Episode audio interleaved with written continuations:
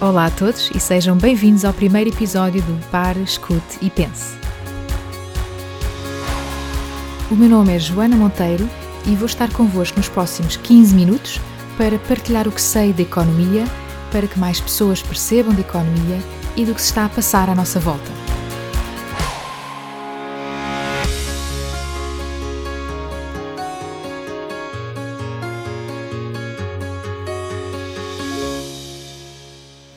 Antes de mais, espero que estejam todos bem e a proteger-se desta pandemia.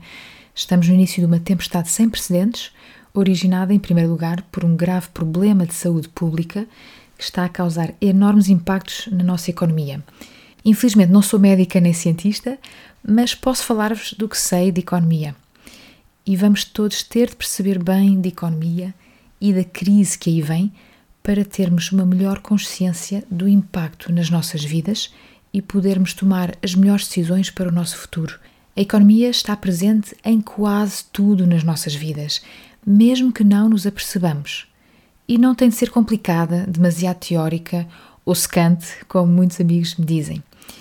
Vou tentar ajudar a descomplicar este tema para que todos percebam. Eu não tenho resposta para tudo, nem a solução para a crise económica, quem me dera, mas no episódio de hoje gostaria de fazer uma pequena introdução a este mundo que é a economia. Ok, então comecemos pelo início. O que é a economia?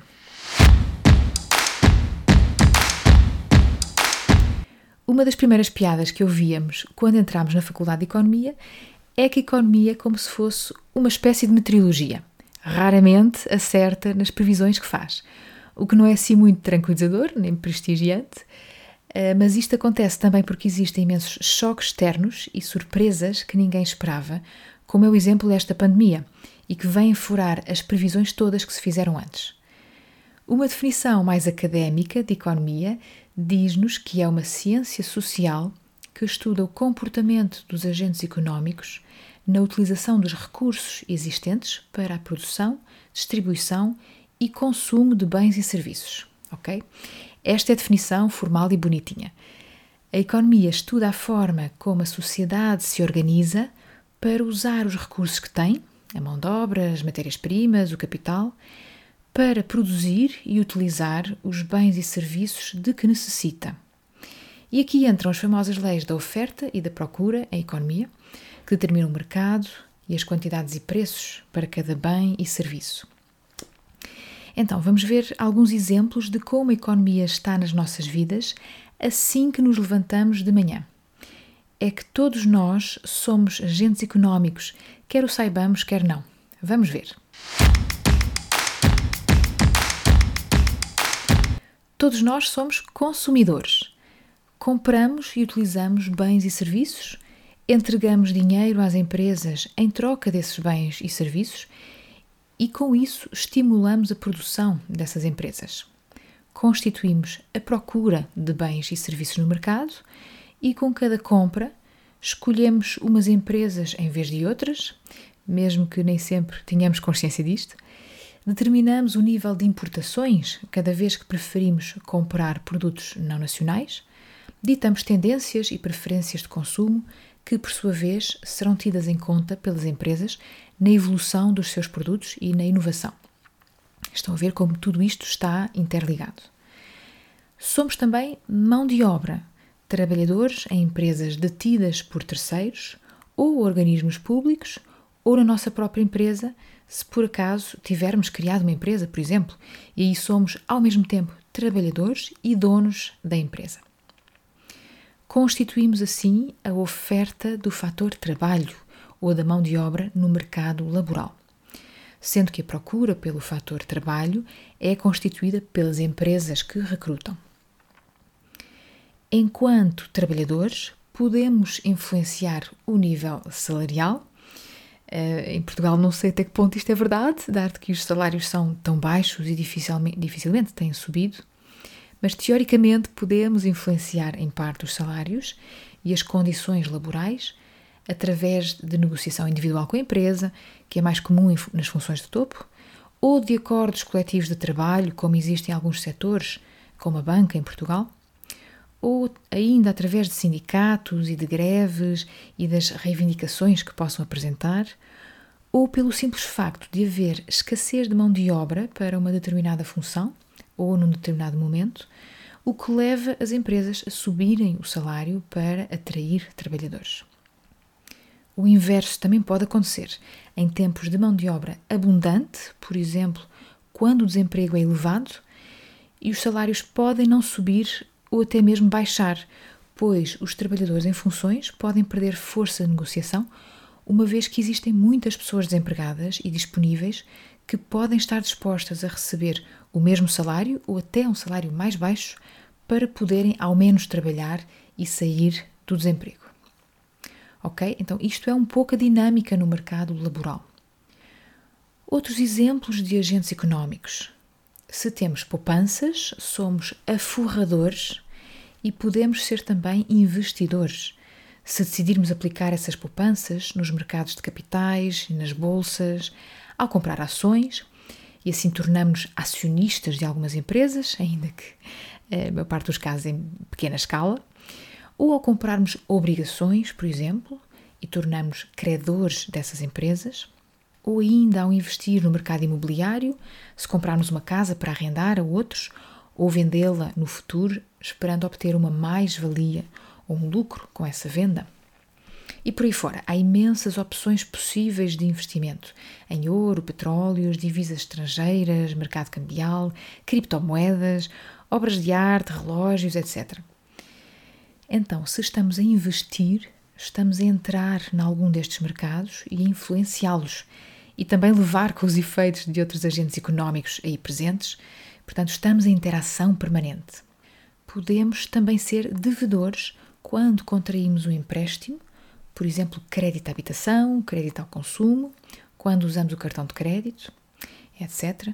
Portanto, nesse caso, pagamos juros a quem nos empresta dinheiro, estamos dependentes muitas vezes da Euribor, se o nosso crédito for indexado a essa taxa de juro, que é fixada no mercado interbancário sendo que a Euribor é a taxa de juro média que os bancos cobram entre si pelos empréstimos que fazem uns aos outros em euros a nível global, ok?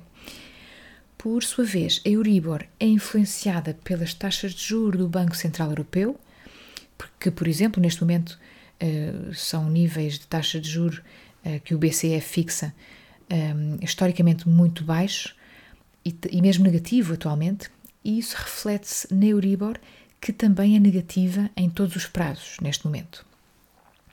Portanto, isto é o mercado monetário a funcionar, desde o nível macroeconómico e das políticas do BCE até o nível microeconómico e do impacto no bolso de cada um de nós enquanto devedores de um crédito, neste caso. Podemos também ser credores quando emprestamos dinheiro a alguém e, por exemplo, num simples depósito a prazo que fazemos no banco, estamos a emprestar dinheiro ao banco o banco deve-nos aquele montante e nós esperamos reavê-lo ao fim do prazo estipulado, isto é, se o banco não for à falência, e se mesmo indo à falência estivermos cobertos pelo Fundo de Garantia de Depósitos, esse estandarte de confiança no sistema bancário. Um, outro tipo de agente económico de que podemos falar são os agentes políticos. Quem está no governo pode decidir políticas macroeconómicas que se destinam a estimular coletivamente a economia e alguns agentes económicos, como consumidores, trabalhadores, investidores, empresários, etc. Eh, são políticas orçamentais, isto é, que dependem do orçamento de Estado, da despesa que o Estado pode fazer por um lado e dos impostos que pode decidir ou não cobrar. Dentro destas políticas incluem-se a definição do sistema de impostos, a redistribuição de riqueza pretendida com esses impostos, o nível de receita fiscal desejado para fazer face à despesa pública, a definição da própria despesa pública que o governo pretende fazer, incluindo aí também o investimento público, e, portanto, ou seja, onde é que o governo vai gastar o dinheiro que tem. Um, também a definição de políticas ambientais, estratégicas, setoriais, etc. Aqui então teríamos pano para mangas, pois a economia pública é um universo muito abrangente e importante e que nos toca a todos, quer estejamos atentos aos políticos, quer não, pois todos somos contribuintes fiscais. todos vamos pagar os impostos fixados pelo governo, ou devíamos pagar esses impostos, um, enquanto consumidores, o IVA, o imposto automóvel, etc., ou trabalhadores, o IRS sobre os salários, ou investidores, o IRS sobre dividendos ou sobre mais-valia eh, nas vendas de ações ou de imóveis, ou sobre as rendas recebidas, ou ainda enquanto empresários, se tivermos uma empresa que terá de pagar então o IRC. Podemos ser também beneficiários das políticas governamentais, por exemplo, ao recebermos apoios da Segurança Social em caso de desemprego, de baixa por doença ou, ou de maternidade, paternidade, ao recebermos pensões de reforma ou beneficiarmos enquanto empresários eh, de ajudas perante crises enormes como as que estamos a viver agora. Vejam o pacote de medidas que o governo acabou de anunciar, com linhas de crédito excepcionais, apoios no pagamento de salários em caso de layoff, etc. Ou de incentivos que o governo pode dar a um determinado setor, como foi o caso de energia solar há uns anos. Pronto, então, todos estes exemplos concretos espero que tenham servido para introduzir as bases da economia e os vários mercados que existem, os vários papéis que podemos ter na economia e como tudo isto está em interação permanente para determinar a oferta e a procura e assim gerar os níveis de PIB, do Produto Interno Bruto e da riqueza produzida no país, que é medida em valor monetário dos bens e serviços produzidos hum, numa economia, ou o tamanho do bolo produzido, se quisermos usar esta comparação. Ora bem, agora vamos lá falar de crises. O funcionamento da economia que vos expliquei pode acontecer em circunstâncias normais de atividade ou ser perturbado por choques externos inesperados, como é o que estamos a viver agora com esta pandemia, ou antes até com a crise financeira 2008-2009, e que neste caso podem provocar uma grave recessão e depressão económica, pois temos um ajuste negativo muito forte em muitos mercados que leva a uma grande queda no PIB, ou seja, a uma contração no valor e quantidade de bens e serviços produzidos na economia, a uma redução do tamanho do tal bolo eh, de que falámos há bocado. Existe a teoria dos ciclos económicos que diz que uma economia está naturalmente sujeita a altos e baixos, como se fosse uma curva, com fases de expansão e de crescimento do PIB, até atingir um pico ou um máximo, seguidas de fases de desaceleração, contração do PIB e depressão, até atingir um mínimo, para depois entrar novamente em recuperação e crescimento e assim por diante. Portanto, são flutuações da atividade económica que muitos economistas consideram ser normais quando são causadas por ajustamentos nos fatores económicos do lado da oferta e do lado da procura. E que, de certa forma, vêm mostrar que não há uma fase de crescimento económico ilimitado e contínuo, que isso não é possível e nunca se verificou na história. Não se pode crescer para sempre e sem interrupções. Contudo, o que estamos a viver agora não é uma crise normal. Esta pandemia é como se fosse um tsunami que vem paralisar a economia e é causado por um choque externo que nada tem a ver com mecanismos económicos. Ora, e o que fazer durante estas enormes crises? Quando há mais desemprego, mais pobreza, menor consumo, menor produção, menor investimento, quando o tamanho do bolo é reduzido drasticamente é aqui que entra o papel decisivo dos governos, do Estado e dos bancos centrais para ajudar a economia com medidas que tentam estabilizar a atividade e minimizar os impactos negativos.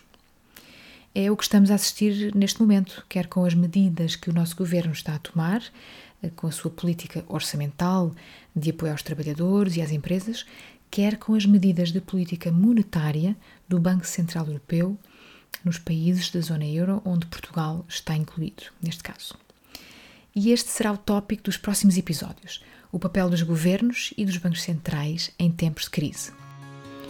Mas por agora é tudo, já esgotámos os 15 minutos que vos tinha prometido. Espero que tenham gostado, subscrevam o podcast e fiquem atentos ao programa. Só para agradecer à minha irmã e aos meus amigos por me terem oferecido nos meus anos este microfone que eu estou a usar foi um grande empurrão para eu finalmente lançar este podcast, por isso, muito obrigada. E obrigada a todos por ouvirem. Até breve.